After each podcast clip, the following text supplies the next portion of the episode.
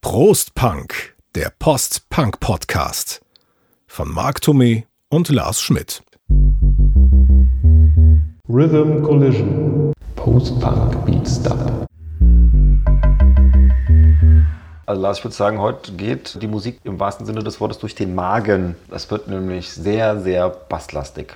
Tiefe, rollende Bässe direkt in die Magengrube. Genau. Also dann sage ich mal Hallo jetzt zu unserer insgesamt achten Episode unseres Post-Punk-Podcasts mit dem schönen Titel Prost Punk. Und äh, wenn das schon ein Zungenbrecher ist, ist der Titel der aktuellen Episode auch einer, denn der, die jetzige Episode heißt Rhythm Collision. Post-Punk meets Dub. Unser Thema ist dieses Mal ähm, das Zusammenhängen von Punk und Reggae, insbesondere in der Spielart von Dub die in den späten 70ern hat das angefangen und zieht sich eigentlich bis heute durch diese Post-Punk-Musik auch hin. Ähm, gerade Anfang der 80er Jahre ein ganz entscheidender Bestandteil der Musik, die nach Punk kam. Rhythm Collision, ich versuche es auch mal richtig auszusprechen, oder Post-Punk meets Dub. Für mich war Reggae auch so in den, in den späten 80ern, als ich dann ne, angefangen habe, mich so für Punk und New Wave Musik zu interessieren. Reggae war für mich Hippie-Musik. Ja, mir ging es ja genauso. Ja. Also ich habe das auch ähm, damals, das war, war, für mich so, äh, ah ja, die, da wird halt ordentlich einer weggekifft und so und ich mochte es halt dann doch lieber so ein bisschen straighter irgendwo. Mhm. Bis dann halt irgendwie ich anfing, dann zu bemerken, dass tatsächlich Bands wie The Clash, die ich dann in, den Nullerjahren nochmal für mich neu entdeckt hatte, eine Menge Berührungspunkte hatten. Und wenn du dann da einsteigst und dann kam ich dann halt so hinter dieses ganze also dass das Reggae nicht gleich Reggae ist, wie viele mhm. unterschiedliche Spielarten es da gibt und wie viele Bands vielleicht auch aus einer ganz anderen Ecke kommen, aber trotzdem Reggae-Elemente übernehmen. Und das fand ich eben so spannend, dass ich dann halt relativ tief in diese Materie eingestiegen bin und dann eben auch Reggae auf einmal dann halt irgendwo toll fand, weil ähm, man ja dann noch irgendwo so wissen will, wo kommt's her, wie klang's früher, wie klingt's jetzt. Für mich äh, war lange Zeit nicht so klar, dass Punk, Post-Punk, Reggae, Ska und Dub zusammenhängen. Das äh, hatte ich so nicht auf dem Schirm. Ich kannte auch diese ganze Geschichte und Entwicklung nicht, warum das so ist und warum das in England so ist und in Deutschland aber eigentlich nicht.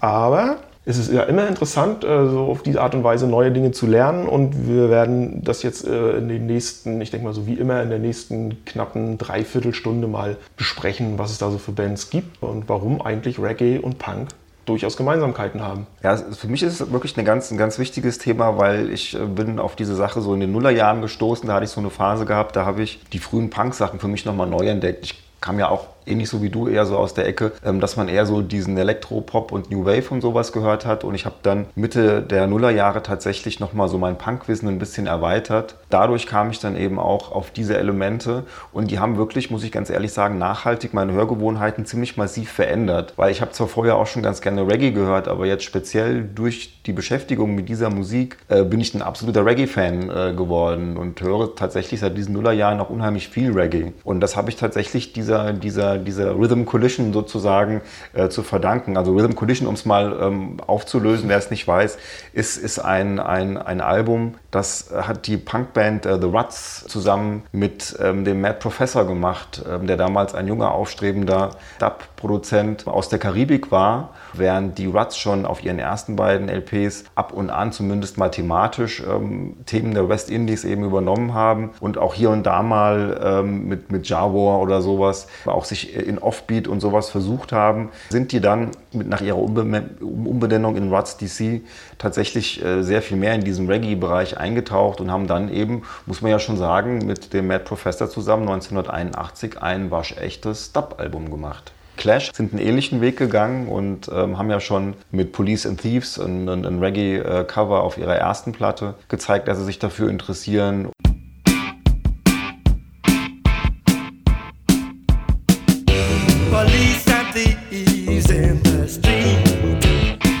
Hatten dann eben auch auf der ähm, London Calling den ein oder anderen Track drauf, der in diese Richtung ging und dann eben besonders auf ihrem Mega-Werk äh, von 1980, äh, sechsfach LP, Doppel-CD, ähm, Sandinista, wo sie zum Teil mit einem jamaikanischen Produzenten namens äh, Mickey Dredd zusammengearbeitet haben, der leider 2008 gestorben ist.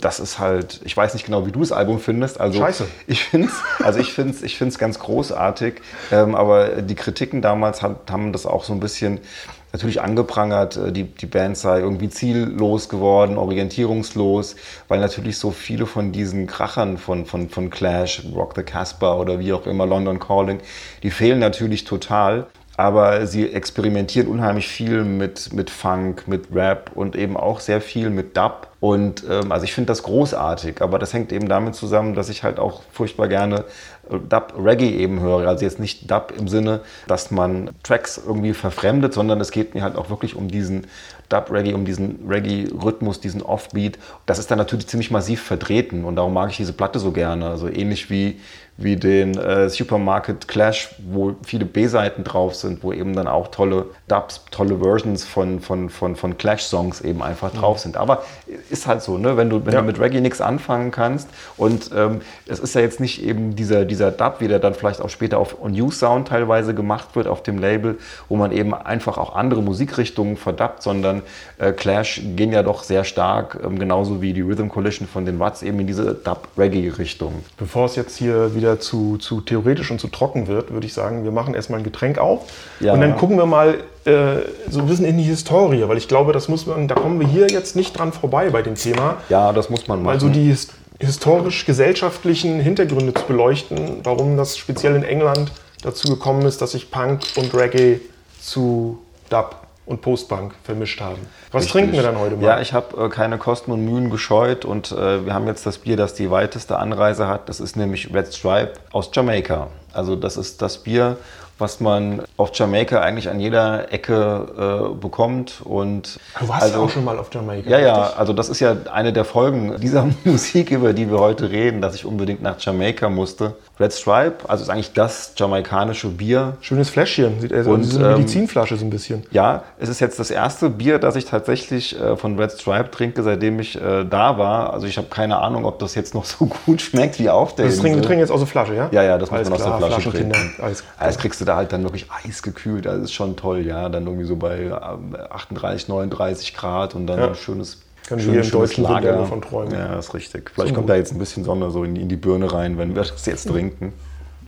Das ist halt so ein leckeres Lagerbier. Also kannst du dir schon mhm. vorstellen, dass man da in der Sonne auch mal locker irgendwie ähm, zehn von weg machen kann. Das sind halt kleine Fläschchen und das geht irgendwie einfach schön rein, ist nicht zu herb. Ja. Einfach so ein leckeres Sommerbier, finde ich. Schmeckt gut. Ich nehme gleich noch einen zweiten Schluck. Ja, ich glaube, ich muss das auch machen. Nee, also ganz kurz, ähm, ich, ich will es auch nicht zu, zu ähm, ich will es nicht zu langweilig machen. Deshalb, Reggae ist ja auf Jamaika entstanden. Ähm, jetzt, das will ich jetzt nicht großartig irgendwie noch anführen, wie das aus Ska und so weiter äh, entstanden ist. Das ist aber halt eine, eine originäre jamaikanische Musikrichtung. Bis 1962 gehörte Jamaika zu Großbritannien und dementsprechend war es einfach für die Leute zu migrieren. Das heißt, es gibt in England, vor allen Dingen in London, eine sehr, sehr große Community mit Leuten aus Jamaika, von den kompletten äh, West Indies, also sprich aus der, aus der Karibik. Die haben natürlich ihre eigene Musik auch mitgebracht. Das war natürlich dann eben der Reggae. Und ähm, die, die, die, die Berührungspunkte mit den Punks in London, die kamen dadurch zustande, dass beide sozusagen marginalisiert waren. Also beide hatten so ein bisschen Probleme mit der Polizei. Ja, das, die kamen aus den, aus den Arbeitergegenden, wohnten da Tür an Tür sozusagen, die, mhm. die, die West-Indie-Migranten und äh, die Arbeiterklasse, aus der sich ja dann häufig auch eben diese Punk-Bewegung dann rekrutiert hat. Und das bedeutete, dass die halt auch in die gleichen Clubs gegangen sind und die, in die, die haben in den gleichen Geschäften gekauft. Plus die Tatsache, die es damals gab, dass die Rechte, die National Front damals sehr viel Macht hatte, auf die Straße gegangen ist, von der Polizei teilweise geschützt wurde. Und da waren natürlich sowohl die linken Punks als eben auch die Migranten, gegen die sich ja auch viel Hass der, der Ultrarechten gerichtet hat, waren natürlich dann beide Seiten auf der Straße, haben sich mit, mit den Rechten geprügelt, hatten Probleme mit der Polizei gehabt und waren dann durch auch da eben praktisch politisch sozusagen Seite an Seite. Und dadurch ja. hat sich das so ein bisschen zusammengeschlossen. Der letzte Punkt, der vielleicht noch wichtig ist, um auch gleich mal einen, einen wichtigen ähm, Namen auch noch ins Spiel zu bringen. In dieser Anfangsphase, wo dann die Punks entstanden sind, wo diese Punk-Bewegung entstanden ist, da gab es ja noch keine Punkmusik. Also die erste Platte hatte ja Damned rausgebracht, dann kam später dann eben äh, God Save the Queen, also die Pistols kamen genau. dann raus, aber zuvor war es ja. halt schwierig. Und das heißt, wenn sich dann diese Proto-Punks und ähm, die, die, die, äh, die, die Reggae-Fans irgendwo getroffen haben, da wurde unheimlich viel auf diesen Partys Dub gespielt. Das heißt, diese ganze Clique um, um, um Joe Strummer, um The Clash, um John Lydon, ähm, die sind alle irgendwo mit diesem Reggae-Zeug infiziert worden und haben das dann eben auch später in ihre Musik mehr oder weniger krass einfließen lassen. Also das ist vielleicht so grob umrissen der ja. Grund, warum es diese, diese Rhythm Collision damals halt irgendwo gab oder warum es diese, diese Verbindung gab zwischen, zwischen Punk und Reggae inklusive oder insbesondere dem Dub, weil ich habe jetzt hier auch nochmal in, in Bass Culture heißt dieses Buch von Lloyd Bradley, das ist ähm, im Prinzip eine Riesenabhandlung über die Entstehung des Reggae. Und ähm, der sagte auch so, also diese ganzen Hardcore-Punks, ja, also diese ganzen Punks, die haben total drauf gestanden, auf diese ganz fiesen Dub-Dinger. Also die wollten dann gar nicht so irgendwie Lovers Rock oder irgendwie so ein bisschen so nette Spielereien des Reggae hören, sondern die brauchten irgendwo so die volle Bassbreitseite und das ja. merkst du halt dann bei allem Möglichen, was dann rauskam. Also das geht von, das geht von den Slits über Public Image Limited bis hin zu ähm, Adrian Sherwood und eben dem On New Sound Label. Rhythm Collision. Post-Punk Beats Dub. Dub ist, ein bisschen, ist im Prinzip durch, durch Leute wie King Tubby oder sowas entstanden. Die haben dann halt ähm, eben Roots Reggae Platten sozusagen aufgenommen und hatten dann eben am Anfang ein Vierspurgerät und da waren dann eben die einzelnen musikalischen Spuren abgelegt mhm. und dann haben die die halt im Nachgang praktisch nochmal im Studio nochmal neu abgemischt. Die Bassspur ein bisschen nach oben gedreht, ein bisschen Hall auf das Schlagzeug drauf, ein paar Effekte reingebracht, die Gesangsspuren dann meistens eben komplett rausgedreht und so hattest du nur im Studio die Möglichkeit aus einem Roots Reggae Song was völlig anderes zu machen. Was war denn so das erste Post-Punk Dub-Album? Also es ist, es ist schwierig. Ich hatte es ja schon gesagt, Clash haben schon auf der ersten Platte von 1977 ja zum Beispiel halt also Police and Thieves, ja, das ist ja, ja schon also ein, ein, ein, ein, ein, ein Reggae-Cover. Da siehst du halt auch schon, dass das für die ähm, irgendwo wichtig war und du hast zwischendurch immer mal wieder so Ansätze, wo so ein bisschen dieser Reggae da durchkommt oder wo halt mal ein Offbeat gespielt wird. Die haben aber dann wirklich auch erst so richtig angefangen, das richtig dubby zu machen, dann eben mit der Sandinista. Mhm. Und das wurde ja auch zum Teil auf Jamaika aufgenommen, das Album. Bei den Watts war es ähnlich. Also das waren am Anfang eigentlich eher Punk-Songs mit einem Reggae-Kontext, wo man sich halt auch auf diese Straßenschlachten und sowas bezogen hat. Es war aber eigentlich Punk mit leichten Reggae-Anleihen. Aber und die haben ja, ich habe mir jetzt ja das erste Album angehört von ihnen, The Crack heißt ja. das. Das ist, glaube ich, auch das einzige offizielle, was, also Punk-Album. Das Problem ist, dass der, dass der, der, der Sänger ist, ist ähm, relativ schnell gestorben. Genau. Das heißt, das zweite Album ist eher eine Compilation. Richtig. Und dann nennen sie sich ja auch schon Ruts DC, da wird es etwas poppiger ja. und dann wird es eben auch ähm, schwerdabbig. Genau. Das erste Album ist ja noch wirklich ja, also ich sag mal so zu 90 Prozent ein Punk-Album. Also Babylon is Burning ist, glaube ich, so der, der Hit, der bekannteste Song. Auch wieder eine, mit, mit, mit einer Reggae, also mit einer thematischen Reggae-Anlage, ja. wobei der Song an sich eigentlich jetzt nicht sonderlich äh, nach, nach äh, Reggae klingt. Nee, das nicht. Aber dann gibt es dieses, ich glaube auf der B-Seite, dann dieses Jar War. Und das haut ja völlig, das ist ja ein lupereiner äh, Dub-Reggae-Song. Und der haut aber komplett konzeptionell aus dem Album, was ja sonst wirklich so, so punkrockig mit Dub-Anleihen ist, aber komplett raus. Jawa, fighting, fighting, Jawa, too close, Das ist eine coole Nummer. Das ist zum Beispiel so eine Dub-Nummer, die gefällt mir auch gut. Das finde ich dann für 1979 oder wann das erschienen ist, schon mal äh, sehr beachtlich. Und das ist quasi auch so eine Band, die an mir bislang Ausnahme dieser Song Babylon is Burning, den ich von diversen Compilations kenne, an mir vorbeigegangen ist. Und was mich wundert, dass diese Band in diesem wunderbaren Buch Rip It Up and Start Again, was wir hier schon mehrmals ja genannt haben und was wir auch weiterhin immer empfehlen können, aber dass diese Band in diesem Buch, in dem Post-Punk-Kontext, fehlt. Ach komm, das hat mich verwundert. Das wundert mich jetzt auch. Ich habe die eigentlich aber tatsächlich eben auch dadurch kennengelernt, dass ich mich halt mit dieser Mixtur aus Punk mhm. und ähm, Reggae beschäftigt habe. Und da ist eigentlich immer das erste, die erste Rhythm Collision wird da so als eines der, der leuchtenden Beispiele beschrieben. Das leuchtendste Beispiel aber äh, mit dieser, dieser, dieser, Zusammenarbeit, das ist tatsächlich die Cut von den Slits. Also damals, als die die Cut 1979 rausgebracht haben, war es äh, eine, eine, reine Mädelsband um Ari Up und äh, Vic Albertine und ähm, die kommen alle ähm, aus dem, aus dem Clash Clash und aus dem äh, Sex Pistols Umfeld und die spannendste Figur und vielleicht überhaupt eine der spannendsten aus dieser Punk-Phase und eben auch eigentlich bis, bis zu ihrem leider viel zu frühen Tod ähm, 2010 ist halt Ari Up oder eben ähm, Ariane Forster. Die ist nämlich, ist nämlich Münchnerin. Mit 14 wurde die dann schon da praktisch von den anderen Mädels ähm, dann zu den Slits geholt und das ist äh, wirklich total faszinierend. Also das geht ja schon damit los, dass ihr Opa war der Herausgeber des, des, des, des Tagesspiegels. Also so ein, so, ein, so ein, wie soll ich sagen, so ein Pressemogul im Prinzip. Ähm, ihr Papa war Schlagersänger, ihr, ihr einer Patenonkel war Udo Jürgens und ähm, ihre Mutti Nora ist dann mit ihr später nach London gezogen und dort hat Nora den 15 Jahre jüngeren John Lydon kennengelernt und dann 1979 geheiratet. Also das heißt, John Lydon ist der Stiefpapa von, Ach von, von Ari Up. Und nach Ari Ups Tod haben dann zum Beispiel Nora und John auch ähm, ihre, ihre Kinder, die haben, glaube ich, zwei Zwillingsjungs und so ähm, großgezogen. Also ist eine ganz seltsam verwobene Art mhm. und Weise, was damals irgendwo halt da passiert ist. Und die hatten dann natürlich eher auch diesen Punk-Kontext gehabt, aber sie sind so ein bisschen sehr frauenbewegt und sehr Afrika interessiert. Das zweite Album ist Was dann man auch, ja auch auf den wirklich eindrücklichen Cover der ja, LP sieht. Auf jeden Fall. Die Mädels, man kann es ja mal sagen, da wir ja keine kein, ja. kein Videocast sind, barbusig in ja irgendwie Afrika mit angemalten äh, Oberkörpern in, in, ja Baströckchen, glaube ich, oder? Zeig's mir doch nochmal, dann kann ich es besser beschreiben. Komm, zeig's mir. Da, da sehe ich's. Ja, da war ich doch gar nicht so verkehrt. Nee, oder? Also es sind keine Baströckchen, es sind so eher so Lendenschurze. Die Frisuren sind natürlich auch der Hammer, aber die Frisuren sind nicht typisch afrikanisch, die sind eher wirklich typisch späte 70er, frühe 80er Punk.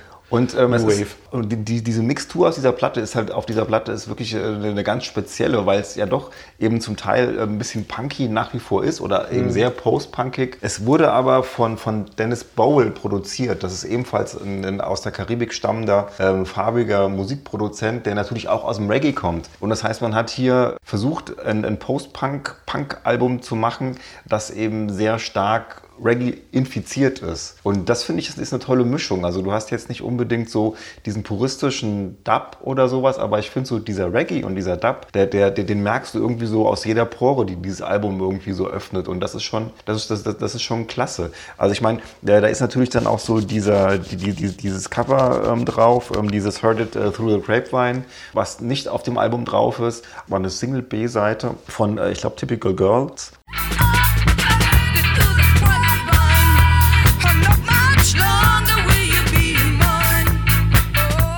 Das gibt es aber dann halt auch in so einer richtig schönen, also das richtig schön amtlich, dappig mit einem ganz fiesen, tiefen Bass und so. Und das macht natürlich schon Laune. Und dann ähm, die nächste Single nach diesem Album, Man Next Door, die wurde dann eben von dem schon erwähnten ähm, Adrian Sherwood produziert. Und ähm, das zeigt natürlich schon, wie tief verhaftet die da in dieser, in dieser Szene eben auch drin waren. Mhm. Dann kam eben dieses Weltmusikalbum und dann sind die auch getrennte Wege gegangen. Aber so dieses erste Album, dieses Cut, ist schon eigentlich so für das, worüber wir heute reden, das vielleicht Wichtigste.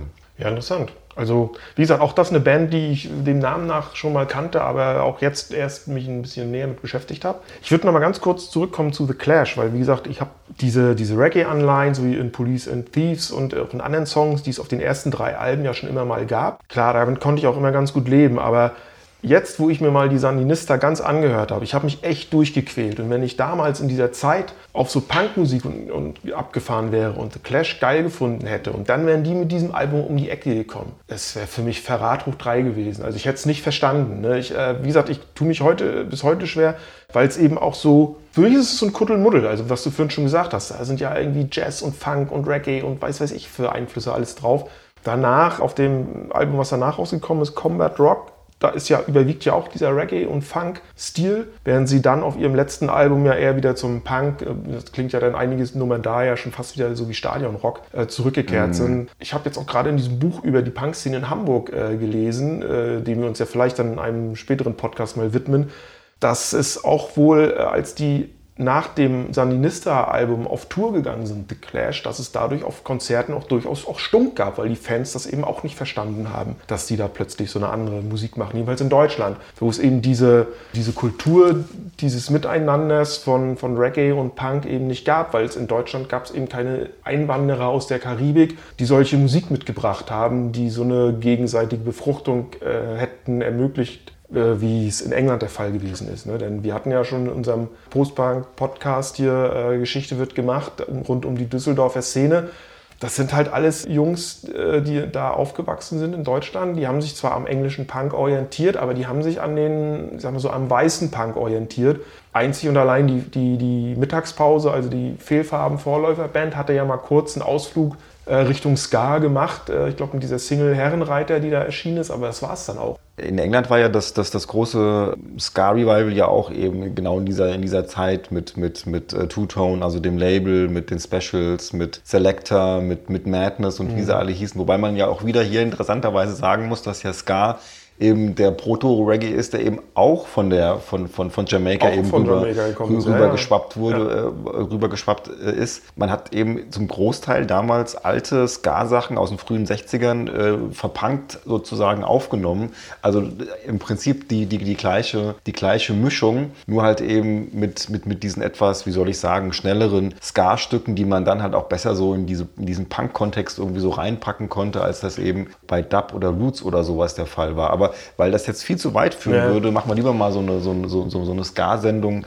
für sich, weil die, die Verbindungen sind natürlich sehr, sehr stark. Aber gerade so dieses Ska-Revival war auch eine relativ kurzlebige Sache erstmal. Die Specials haben sich dann aufgelöst. Madness ist ja dann eher eine Popgruppe auch geworden, immer noch mit Ska-Anleihen. Aber so dieses mhm. Two-Tone-Ding war eine ziemlich kurzlebige Sache, aber eine sehr interessante auch. Ja, und Dub als, sag mal so, als ursprüngliche Studiotechnik oder Aufnahmetechnik hat natürlich auch gerade dann viele Produzenten verleitet, das, ich sag mal, weiterhin als Experimentierfeld zu benutzen. Die Single B-Seite von Cheese and Parties von Bauhaus heißt Here is a Dub und ist im Prinzip eine Dub-Version von Cheese and Parties, wo man mal alle Hall- und Echo- und Verzerrungseffekte, die das so hergegeben hat, einfach mal ausprobiert hat. Was ähnliches gibt es, äh, eine meiner Lieblingsbands, auch stilistisch was ganz anderes, Fields of the Nephilim, so eine spät 80er typische britische Gothic-Band, die ohnehin schon durch ihre sehr langen, äh, teils epischen Songs bestechen mit viel Bass, dunklen Bassläufen. Und auch da gibt es halt so Single-B-Seiten, die sich dann auch äh, Dub nennen. Ich habe speziell die eine heißt äh, Submission, The Dub Posture. Genau dasselbe. Ne? Also da wird so viel mit diesen Effekten gearbeitet und auch eine ultra finstere Stimmung dann erzeugt. Also da sieht man, wie viele Stile das dann abgefärbt hat. Ja, du nimmst halt einfach eben das Ausgangsmaterial, wie das halt der, der, der jamaikanische ähm, Dub-Produzent der ersten Stunde gemacht hat mhm. und äh, mixt die halt dann einfach anders zusammen, nimmst das, den Gesang raus und ähm, wichtig ist natürlich immer dieser mega, Bass, dieser mega Tiefbass. Hall, viel Echo. Und da bietet sich natürlich auch sowas an wie, wie, wie Bauhaus oder sowas, die ja schon per se irgendwie geile Basslines haben. Mhm. Also in dem Zusammenhang fällt mir halt da vor allen Dingen eben auch ähm, die, die Second Edition von Public Image Limited ein, die ja noch nicht mal irgendwo, sagen wir mal, im Studio verdappt wurde, sondern wo einfach Ja Wobble Chawobble natürlich auch, alleine schon vom Namen her merkt man, dass der Mann seine Jamaika-Anleihen ähm, da hatte. Der ist aber ein, Bassist, war der, war Bassist. das war der Bassist dann. Ja. Und ähm, die Chawobble Basslines auf der, auf der Second Edition, also auf dem zweiten Album, ursprünglich auch mal bekannt als Metalbox, weil es ja irgendwie drei 12 Inches waren, die dann in so einer Metallbox irgendwie bezahlst du heute irgendwie 200 Euro für mindestens, wenn du das Ding haben willst. Und ähm, Chawobble hat aber praktisch ähm, diese so Dub Basslines einfach mal so hin gespielt. Also man merkt da schon, dass die auch sehr viel Dub gehört haben, auch wenn es jetzt per se eigentlich kein richtiger Dub ist. Aber so diese Einflüsse, die merkst du halt schon. Also so ein Song wie, wie, wie Swan Lake, ähm, der dann als Death Disco irgendwie später auch immer als Single veröffentlicht wurde, ist ein brachiales Bassmonster. Und dann auch hier äh, ohne, ohne, ohne Dub-Einflüsse wäre der Song nicht so geil.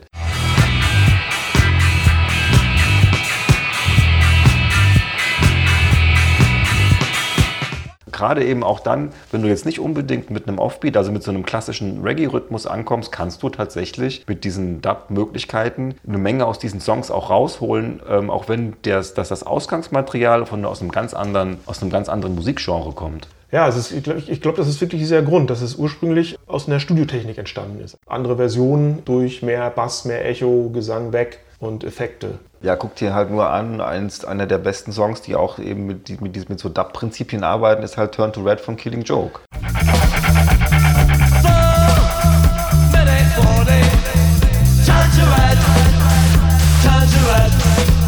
Ein sensationelles Ding. Schön, also ich finde diesen. Song, der ist, also ich meine, leider hat Killing Joke, das sieht man mal von Remixes ab, ein bisschen zu selten gemacht. Aber ich finde, war glaube ich, war das die erste Single von ihnen? Turn to Red ist die erste Single. Sensationelles Ding, Und äh, es gibt ja noch einen weiteren Song, dieser ähm, Nervous System, der auch auf dieser Single drauf ist, der auch in diesem Stil ist. Aber beide Songs sind ja nicht auf dem Debütalbum drauf, was dann 1980, also ein Jahr nach der Single erschienen ist, sondern wirklich nur auf dieser Single. Und auf diesem Debütalbum, das ist dann ja lupenreiner Postpunk. Da sind dann ja so diese Klassiker wie War Dance und, und Requiem drauf. Und dann, wie hast du natürlich recht, also dann ähm, ist, das, ist dieses Dub-Element eingeschlafen bei, bei Killing Joke und dann erst in späteren Zeiten dann äh, bei diversen Remixen wieder aufgetaucht und auch da ja maßgeblich daran beteiligt der Bassist äh, Martin Glover, der 82 ja auch schon ausgestiegen ist bei Killing Joke. Anfang 90er zwar wieder zurückgekommen ist. Aber interessant, dass auch der Bassist ist, ne? Man merkt Es immer, sind- ja, es ja, sind ja, immer, das es sind immer diese, es sind die das sind diese,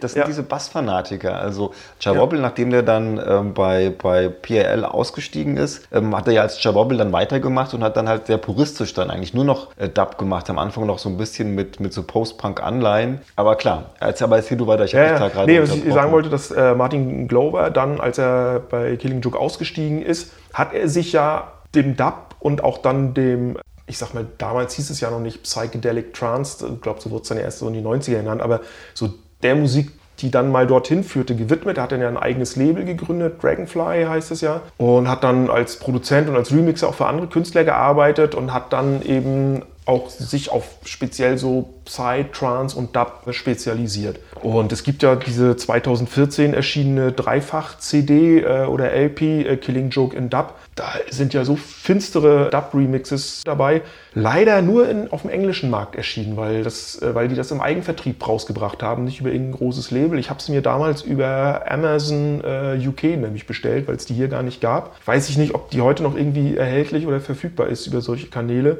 Aber schon in den 90ern haben sie zwei Remix-Alben veröffentlicht. Das eine heißt Alchemy und das andere heißt War Dance. Da gehen die Remixe dann weniger in die Dub-Richtung, dann schon mehr so in diese Trance, aber auch teilweise in so Ambient-Style. Kann man sich aber auch gut anhören.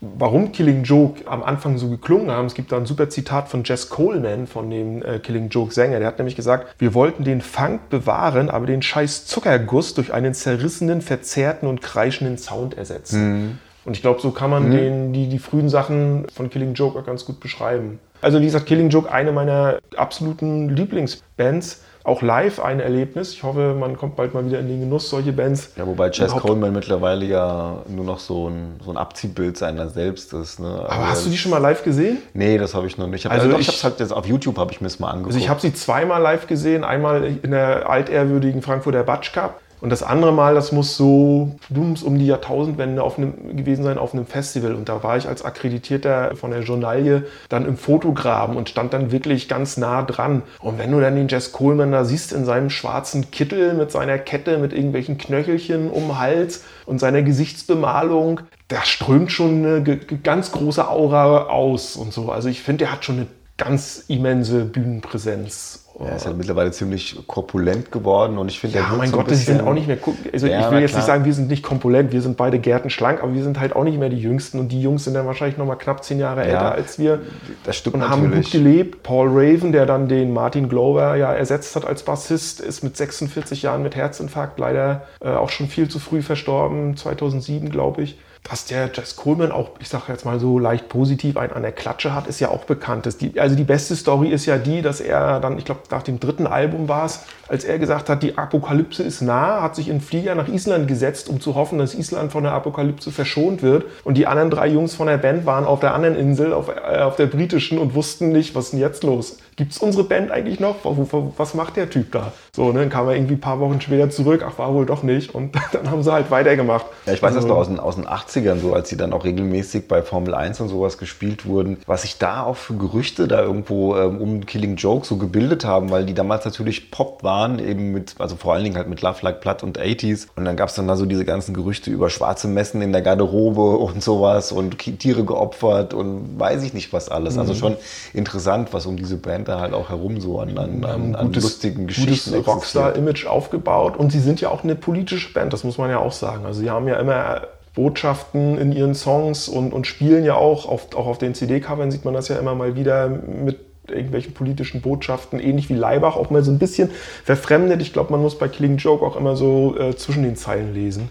European Superstate ist zum Beispiel so eine, so eine Message auch von einem ihrer jüngeren Alben. Das ist auch ein schöner, ein schöner Song. Aber mal zurück zum. Wir kommen ein bisschen vom Dub ja, weg. Wir kommen Ne? zurück zum Thema. Wir, kommen ab. Zurück müssen, zum Bass. Wir müssen zurück zum Bass, richtig. In dem Zusammenhang ist vielleicht auch wichtig, ähm, ist wirklich nochmal, weil wir ihn schon ein paar Mal erwähnt haben, auf Adrian Sherwood einzugehen. Ja. Der, der schon Ach halt, wenn ich dich nochmal unterbrechen Ja, darf. kein Thema. Merkt ihr Adrian Sherwood? Turn to Red von Killing Joke ist vergangenes Jahr nochmal neu erschienen, allerdings nur als Digital-Single mit einem Extended Dub noch als Bonus. Den Obendrauf, brauch ich. Sahnehäubchen. Den brauche ich. Ja. Mr. Sherwood hat schon irgendwie in den 70ern äh, mit, ich weiß nicht, mit 17 glaube ich sogar schon sein erstes Label gegründet. Das bekannteste ist dann halt On New Sound, was er 81 gegründet hat. Das ist so ein bisschen, wie soll ich sagen, ähm, On New Sound ist so ein bisschen so dieser, dieser, dieser Schmelztiegel aus allen möglichen musikalischen Richtungen. Also er hatte da diverse Künstler dann halt auch drauf, die wirklich in erster Linie Reggae-Dub gemacht haben. So Sachen wie Bim Sherman oder African Head Charge oder besonders ähm, gut finde ich auch Dub Syndicate. Bands, die ähm, aber alle in England dann eben auch produziert haben und die würde ich mal sagen, von Adrian Sherwood, der das meiste dann eben auch produziert hat, mit einer gehörigen Portion Industrial versehen wurden. Also das hat teilweise wenig mit so angenehmen äh, Dub-Reggae-Klängen aus Jamaika zu tun, was man da hört, sondern es ist schon sperrig, es kann auch mal laut sein. Also auch wenn Leute, mit denen er auch gerne zusammengearbeitet hat, wie, wie Mark Stewart von äh, The Pop Group, auch so eine interessante Post-Punk-Band, die Dub und Funk und Lärm und alles Mögliche auf ihren ersten beiden Platten zusammengeworfen hat. Mit solchen Leuten hat er sich da umgeben und hat eine Menge an interessanter Sachen gemacht. Die gibt es bis heute. Es gibt regelmäßig Compilations, die nennen sich Pay It All Back. Pay It All Back. Und da kann man dann so ein bisschen sich angucken, was da gerade so bei ihm auf dem Label passiert. Der hat aber wiederum auch, und deshalb finde ich das ganz interessant, das ist auch eine sehr empfehlenswerte Sache, er hat zwei Compilations, die jetzt ja hier für uns besonders wichtig sind, weil eben aus den 80ern äh, veröffentlicht. Und zwar heißen die Sherwood at the Controls. Und ähm, da gibt es den ersten Teil von 79 bis 84 und der zweite Teil ist von 85 bis 90, wo man mal gucken kann, wen der gute Mann eben auch so alles Ich wollte ähm, gerade sagen, er hat doch auch Depeche Mode und die Richtig. Neubauten also der hat gemixt. alles, was irgendwie so ähm, Rang und Namen hatte, naja, nicht alles.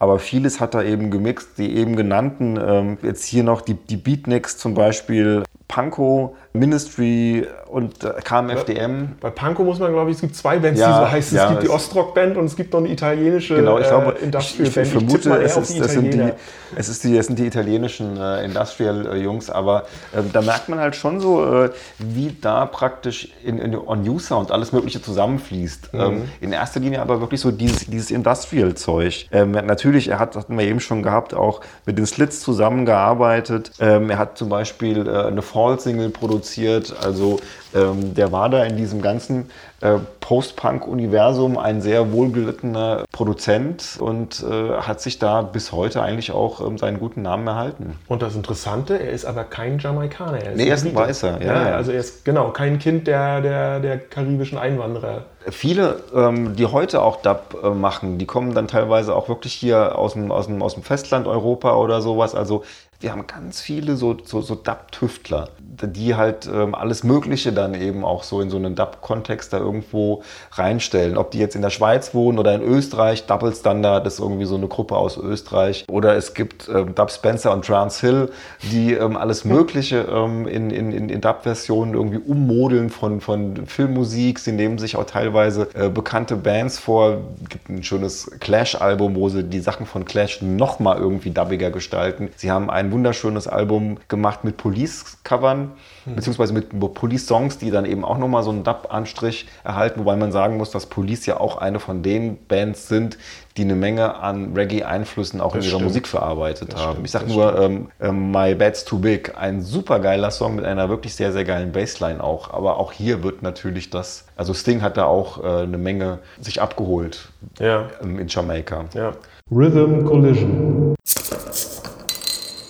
Post-Punk Beats Dub. Ja, wir hatten jetzt schon On You Sound. Ich meine, ähm, die, dieses, dieses verdappte, auch wenn es jetzt mit unserem Kernthema nicht so wahnsinnig viel zu tun hat, aber auch wenn man sich so die frühen 90er anguckt, ja, so Bands wie Portishead oder sowas oder eben auch Massive Attack, ja. die sich übrigens auch von Matt Professor der ähm, das, das Rhythm Collision ähm, produziert hat, auch nochmal haben äh, remixen lassen. Also dieses, dieses Dub, vor allen Dingen eben, wenn es um die, um die Insel geht, ähm, also um England geht, dann oder Großbritannien, sind da die, die Einflüsse nach wie vor relativ groß. Also ob du jetzt Dubstep oder sowas nimmst. Ja. Also ähm, das heißt, ähm, was damals so im Prinzip ähm, auf Jamaika irgendwo Ende der 60er, in den frühen 70ern angefangen hat, ist tatsächlich als eine eigenständige Bewegung in allen möglichen anderen Musikgenres äh, bis heute absolut existent und auch nach wie vor ein großer Einfluss.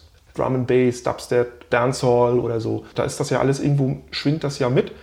Und was ich noch sagen wollte, ich bin ja in den 90ern durch meinen Kumpel Roli in Flensburg mit der so richtig mit Dub und der Dub-Szene in Berührung gekommen, weil der da in diese Szene eingetaucht ist und habe dann verschiedenste Bands ge gehört, die er mir dann vorgespielt hat und habe mir auch einige dann selber so, so ein paar Compilations zusammengestellt äh, mit Songs, die mir gut gefallen haben. Und jetzt bin ich über Bandnamen gestolpert. Du hast hier vorhin auch schon gesagt, African Head Charge und Dub Syndicate das waren da so Standardnummern, aber dass es die Bands oder diese beiden Projekte oder Bands schon seit Anfang der 80er gab, seit 1981, dass die damals in dieser ganzen Szene, über die wir ja gesprochen haben, schon entstanden sind, wusste ich gar nicht. Ich dachte, das sind alles Künstler und Bands, über die wir da in den 90ern gesprochen haben, die jetzt gerade relativ neu am Start sind. Ne? Dass das da so eine, so eine Altmeister äh, schon waren, keine Ahnung. Und ein anderer, äh, auf den wir damals total abgefahren sind und das ist mein, mein einziges äh, Dub-Konzert, was ich erlebt habe, war The Rootsman. Ein weißer Brite. Und der habe ich mich jetzt mal schlau gemacht. Der hat zum Beispiel 1977 auch mit einer Punkband angefangen und hat dann, so, ich sage jetzt mal, die Ufer gewechselt und ist jetzt einer der einflussreichsten äh, Dub-Produzenten wohl auch äh, auf der Insel. Den haben wir damals mal in Flensburg im Kühlhaus live gesehen mit seinem Soundsystem. Und ich muss wirklich sagen, das war ein eindrucksvoller Abend. Ja, wir haben auch gekifft wie die Weltmeister und äh, was natürlich dann so gewisse Wahrnehmungen noch ein bisschen äh, verstärkt. Aber was der da an, seinem, an seinen Tunes und an seinem Mischpult äh, gezaubert hat, an, an ja, Musik, an Dub, das war einfach großartig. Das, das, das Tolle ist natürlich, wenn man Bassmusik live sieht, dann äh, geht die natürlich in den Körper rein. Also wenn, ja. das, wenn, wenn die Anlage einigermaßen gut ist, und das ist halt so das Besondere an, an, an solchen Dub-Sounds irgendwo, dass du da stehst und eigentlich fast die Orientierung verlierst, weil das so praktisch in dich reinzieht, ja, diese wabernden Bässe. Mhm. Ich habe das einmal mitbekommen, auch eine interessante Band, die auch, sagen wir mal, Dub ähm, als, als Vehikel benutzt. Es ist eine Band, die heißen Fellow Travelers. Und zwar ist es eigentlich eher, ich würde mal sagen, eine Folkband. Und ähm, die haben ein Album, leider fällt mir jetzt der Titel nicht ein. Da wird Folk mit extrem geilen Dub Basslines mit tollen Basselementen versetzt und auch die live angeguckt und das bubbert und das blubbert und das war auch, das war auch ganz toll. Also ähm, wenn man wirklich tiefe Bässe mag, ist, ist so ein Dub-Konzert ähm, in jeder Hinsicht irgendwo eine tolle Sache. Extremer kriegst du es eigentlich nicht, nee, weil es halt auch so im Vordergrund steht, ne? weil das ist ja alles doch ein bisschen so dieser Bassline dann auch untergeordnet. Ähm, vielleicht nochmal so zurück ähm, in die damalige Zeit, weil ähm, das natürlich so diesen Ausgang damals genommen hat und ich finde das eben nach wie vor sehr spannend, wie das damals eben ineinander gegriffen hat. Vielleicht nochmal so eine Band, die man, glaube ich, mittlerweile gar nicht mehr so unbedingt kennt, das ist Basement 5. Das ist die Band, da hat äh, Don Letts gesungen. Ich glaube, den hatten wir vorhin schon mal gehabt. Don Letts war eben einer dieser, dieser DJs, die damals auf den ersten Punk-Partys eben Reggae und Dub-Reggae ähm, aufgenommen haben. Und er ist dann eben zu dieser Band Basement 5 und die haben ein, ein Album, das heißt eigentlich einfach nur 1965 bis, 19, bis 1980. Es gibt davon auch noch drei oder vier Dub-Versionen, also das ganze Album haben sie dann nochmal ähm, in abgespeckter Form in Dub rausgebracht. Und das ist auch lustig, weil das sind eben Farbige, die einen ziemlich rotzigen Punk spielen, der aber eben auch mit ganz vielen Reggae-Elementen versetzt ist. Also ist auch nochmal so genau das, worüber wir eigentlich, also das sind so diese Ursprünge. Ja. Also da, wo die, die Slits halt weiße Mädels sind, sind das halt schwarze Typen, ähm, die, die da einen ähnlichen Ansatz verfolgen. Ja, aber ist ja auch klar, ich meine, der kommt vom Dub, der kommt vom Reggae, ein guter Kumpel eben auch von, von, von, von, von Clash, von den, von den Pistols-Leuten und sieht dann halt, was die auch gerade für eine Energie auf die Bühne bringen und dann wird das halt miteinander kombiniert. Ist ja so das Schöne generell an Post-Punk, ne? haben wir ja schon immer und häufiger drüber gesprochen, dass eben nach diesem puristischen Punk, der dann eben aus 77 schon wieder vorbei war, in dieser Post-Punk-Zeit irgendwie alles miteinander irgendwie ja, funktionierte. Ja. Hier die Elektronik, da gibt es dann Bands wie Gang of Four, die ordentlich Funk da irgendwo in den Punk reinbringen und hier dann eben viel, viel, viel Reggae und viel, viel Dub. Eine Band, die ich noch gerne in den Ring werfen würde, vielleicht um noch unser heute ohnehin schon etwas exotisches Thema vielleicht mal etwas exotischer zu machen. Eine Band, die ich auch sehr schätze, Herbst in Peking aus Ostberlin. Die eigentlich ja als, ich sag mal so, Independent Band äh, Ende der 80er im Osten gestartet sind, haben sich damals selber Post-Hippies genannt, aber stilistisch kann man die auch durchaus auch so dem, dem Post-Punk-Zirkus zuordnen, aber die sich dann auch Mitte der 90er auch dem Dub zugewandt haben. Ist zwar jetzt dann wieder eine andere Epoche, aber ähnlicher Werdegang, denn das Album Feuer, Wasser und Posaunen von 1997 ist da so der entscheidende Biegepunkt, sag ich mal so, in der Karriere. Mit einem Titel, der Russian Overdub heißt, also wo es schon im Song drin ist. Eine, eine wirklich sehr, sehr geile, groovende Nummer. Und auch ein anderes Stück namens German Fool.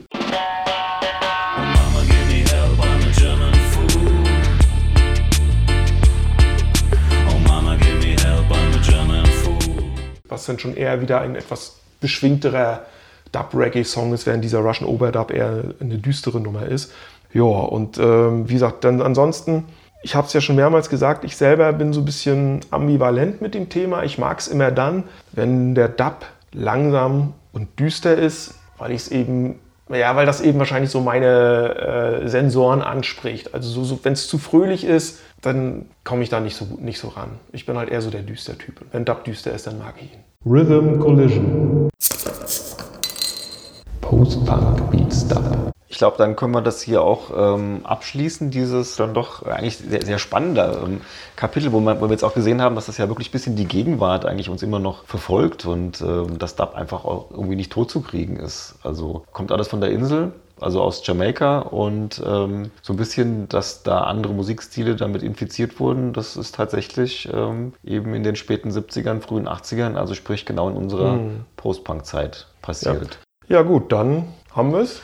Ja. Also wir diesmal, glaube ich, sogar ein bisschen flotter durch, aber das ist, äh, heißt ja nicht, dass es weniger informativ gewesen ist. Wir machen uns jetzt noch ein Bier auf ja. äh, zum, zum, zum Abschied. Achtung, jetzt kommt Denn, schönes, schönes Wortspiel. ja, genau. Ich drehe die Flasche mal hier in die nicht vorhandene Kamera. Wir trinken jetzt nämlich ein DAP. Pilz, wobei DAP hier natürlich für die Dortmunder Aktienbrauerei steht. Aber ja, dieser Wortwitz musste sein. Und heute noch in einem Offenbacher Getränkemarkt ergattert. Denn das leckere Jamaika-Pilz ist schon verdunstet, beziehungsweise in unseren Kehl, in unsere Kehlen hinuntergeflossen. Ja, dann mache ich das doch mal. Und ja, dann. Und anders als die letzten Male, als wir noch nicht wussten, was wir beim nächsten Mal machen, presche ich jetzt einfach mal vor und sage, Aber gerne doch. nächstes Mal Hamburg, oder? Können wir gerne machen. Jetzt, wo wir beide dieses äh, schöne Buch, Lon äh, ich will immer London Calling sagen, es heißt aber Hamburg Calling, ähm, erworben haben, wo es um die Punk- und äh, Alternativszene in Hamburg äh, von 1979 bis 1989 geht, wo wir natürlich wieder über so viele tolle Bands wie die Goldenen Zitronen, Abwärts, X-Mal Deutschland, Palais Schaumburg, Slime, oh, Slime reden können. Ja. Und ich glaube auch sonst über Hamburg an sich kann man viel erzählen. Auf jeden Fall. Also es ist eine meiner Lieblingsstädte. Mein, mein, mein, Bruder hatte da mal eine Zeit lang mit seiner Frau gewohnt und da war ich natürlich häufig da. Häufig im Pudelclub gewesen, den es leider nicht mehr gibt. Abgebrannt. Aber ist auf alle Fälle ein Thema, auf wo jeden Fall. eine Menge zu einfallen wird. Genau, ich habe auch kurz nach der Wende eine ganz legendäre Hamburg-Reise hingelegt. Erzähle ich dann beim nächsten Mal. In diesem Mal. Sinne, Prost. Sagen Punk. wir nochmal Prost, mal, ja, wie gesagt, hier aus Astra-Gläsern trinken, dann wissen wir auch, was es für ein Bier beim nächsten Mal gibt. Stimmt, ja, können wir eigentlich machen. Ja, also, wenn du über Hamburg redest, musst du Astra Kommt auch noch ein Druckstein vielleicht, oder kommt das überhaupt aus Hamburg? Ich weiß doch, es nicht doch, genau. Druckstein ne? kommt auch kommt von der Holstenbrauerei. Weil das mag ich die auch Astra ja auch inzwischen. Holsten knallt am dollsten. So sieht's ja, aus. So ist es, in diesem Sinne. Ja, Prösterchen. Ist für so ein, für so ein Ruhrpott-Bier echt erstaunlich herb, ne? Mhm. Ja gut, der, der Ruhrpott-Mensch trinkt halt gerne Bilskin.